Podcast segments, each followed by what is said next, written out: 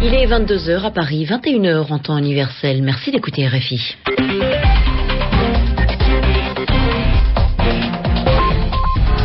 Lucie Monnier-Reyes. Bonsoir et bonsoir à vous, Muriel Pomponne. Bonsoir Lucie, bonsoir à tous. Dans ce journal en français facile, les nombreuses réactions après les déclarations de Benoît XVI au Cameroun. Pour le pape, le préservatif aggrave le problème du sida. Des propos qui font polémique, mais pas vraiment en Afrique, comme nous l'entendrons.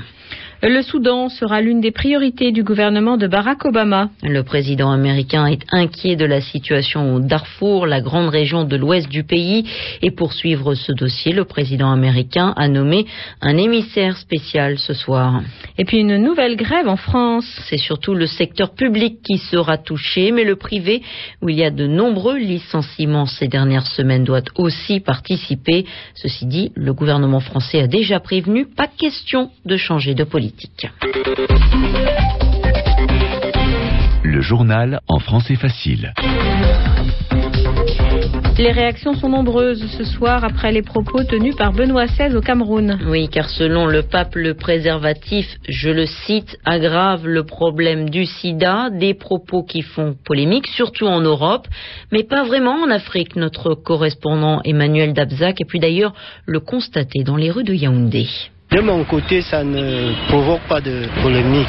Je suis fidèle. Je ne regarde ni à gauche ni à droite. Déjà, il y a les ONG qui sont sur le terrain, qui sont en train d'essayer d'encourager la population à utiliser les préservatifs. Donc le Vatican n'est pas contre la gestion d'utilisation des préservatifs, mais il prêche plutôt euh, la confiance.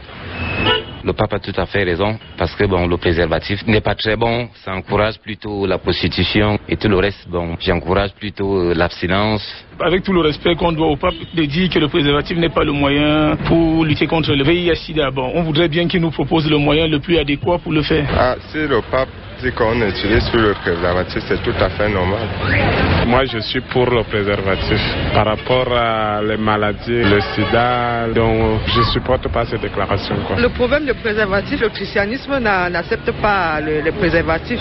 C'est pas facile, c'est pas facile, non, c'est pas facile. Moi, j'estime que bon, les scientifiques ont totalement raison, que c'est la manière la plus efficace pour lutter contre le VIH, c'est l'utilisation du, du préservatif qui a montré ses preuves jusqu'à présent.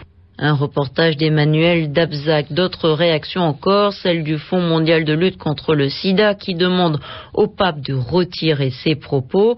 Pour Médecins du Monde, ces déclarations sont extrêmement graves, surtout en Afrique. Enfin, la France se dit aussi très inquiète.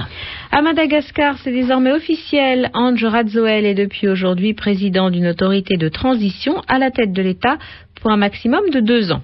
C'est la haute cour constitutionnelle de Madagascar qui l'a dit, qui l'a officialisé aujourd'hui.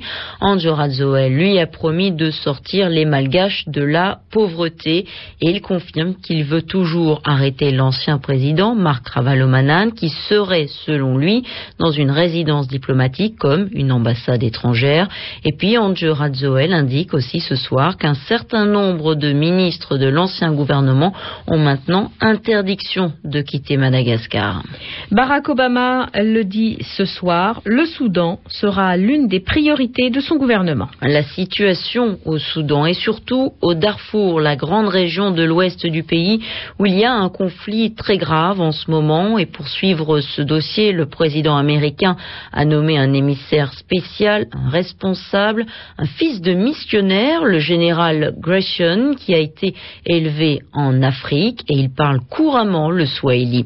Mais ce n'est pas tout. Barack Obama a aussi averti que les autorités soudanaises, euh, les, autorités soudanaises, qu'elles devraient s'expliquer si jamais les organisations d'aide humanitaire, euh, si l'expulsion, des organisations d'aide humanitaire cause des morts au Darfour. Aux États-Unis, l'État du Nouveau-Mexique devrait prendre une décision très importante d'ici ce soir. En effet, le gouvernement de cet État du Sud-Ouest doit décider d'ici ce soir s'il est pour ou contre le vote du Parlement local de vendredi dernier, le Parlement du Nouveau-Mexique qui a décidé de supprimer la peine de mort. Mais il n'est pas le seul. Une dizaine d'autres États américains pourraient faire la même chose en raison de la crise, car malgré ce que l'on peut croire, cela coûte plus cher de condamner à mort un criminel que de le mettre en prison à vie. Sandrine à Georges de la Condition pour l'abolition de la peine de mort au Texas nous explique pourquoi ça coûte entre 3 à 5 fois plus cher de, de condamner quelqu'un à mort euh, que de le garder en prison jusqu'à la fin de ses jours, même s'il doit vivre 70 ans euh, incarcéré. Le coût est lié principalement aux appels, au fait que les condamnés à mort euh, ont par la, par la loi droit à un avocat commis d'office. C'est pas l'exécution elle-même. Euh, les produits de l'exécution euh, coûtent 80 dollars euh, maximum. C'est pas ça qui grève le budget. Hein. C'est toute cette procédure. C'est un cumul qui commence dès le procès, qui va s'étaler au fur et à mesure des années d'appel. Est-ce qu'il n'y a pas un opportunisme euh, qui peut paraître un peu gênant sur le point de vue éthique d'avancer cet argument économique euh, plus que les arguments philosophiques pour euh, les abolitionnistes? Ah, il est complètement gênant. Je suis tout à fait d'accord avec vous, mais honnêtement, en état actuel de la situation aux États-Unis, honnêtement, si c'est l'aspect économique qui va convaincre euh, les législateurs et un gouverneur, franchement, ça ne nous pose pas de problème. hein. Parce qu'il est vrai que le, les États-Unis ont une culture du châtiment et de la vengeance qui est très forte, et que le rapport aux droits de l'homme est alors, pas du tout dans leur considération, pas du tout. Des explications recueillies par Sylvain Biville.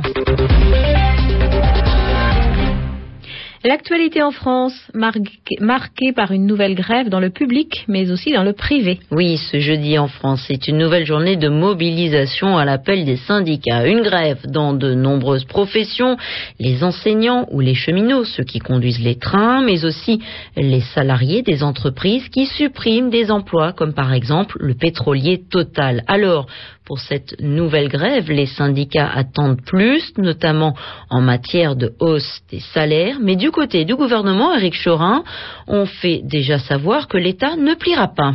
Il n'y aura pas d'enveloppe supplémentaire, Lucie. Les mots sont de François Fillon et donnent le ton, même si les Français sont très nombreux à manifester ce jeudi. Le gouvernement ne lâchera rien de plus pour le Premier ministre après les 2 milliards 600 millions d'euros accordés lors du sommet social du 18 février. Après la première grève générale, il n'est pas question de remettre la main au porte-monnaie. Pas question non plus de laisser les manifestants dicter son calendrier au gouvernement pour lequel il est surtout urgent d'attendre, attendre un mois d'avril où plusieurs mesures en faveur des foyers les plus pauvres vont être appliquées avec une prime de solidarité de 200 euros versée à près de 4 millions d'entre eux et un impôt sur le revenu réduit des deux tiers pour plus de 4 millions de personnes. En revanche, Eric, il n'est pas question non plus de toucher aux revenus des plus riches. Pas question en effet de remettre en cause le fameux bouclier fiscal. Cette disposition empêche aujourd'hui qu'un Français ne paye plus de la moitié de ce qu'il gagne en impôts. Et pour faire face à la crise, certains hommes politiques de la majorité présidentielle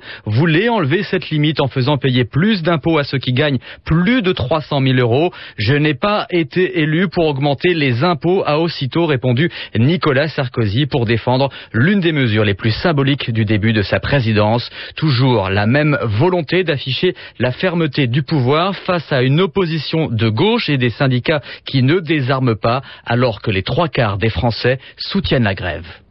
Ce mouvement social du 19 mars s'annonce particulièrement suivi dans les transports et la fonction publique. Et notamment dans l'éducation nationale où 35 à 50 des enseignants pourraient faire grève. Pour ce qui est des transports en train, la SNCF prévoit d'assurer en moyenne 60% des TGV et autour de 40 des trains régionaux. La grève à la SNCF a d'ailleurs commencé ce mercredi soir à 20h. Enfin, en région parisienne, la RATP prévoit un trafic quasi normal pour les bus, les tramways ou encore C'est une affaire qui perturbe les relations entre Paris et Djibouti depuis plus de dix ans maintenant.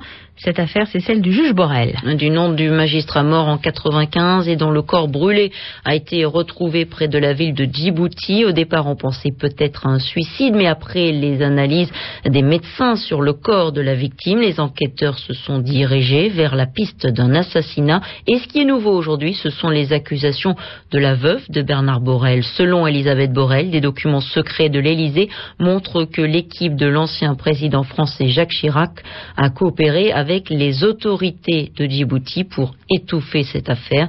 Et ce qu'elle demande aujourd'hui, eh bien, c'est que l'enquête soit ouverte à nouveau. Les sports pour terminer, Lucie. On jouait les huitièmes de finale retour de la Coupe de l'UEFA. Il s'agit bien de football, bien sûr. Marseille affronte l'Ajax d'Amsterdam pour l'instant un partout. Et puis Saint-Etienne est mené 2-1 par le Werder Bremen.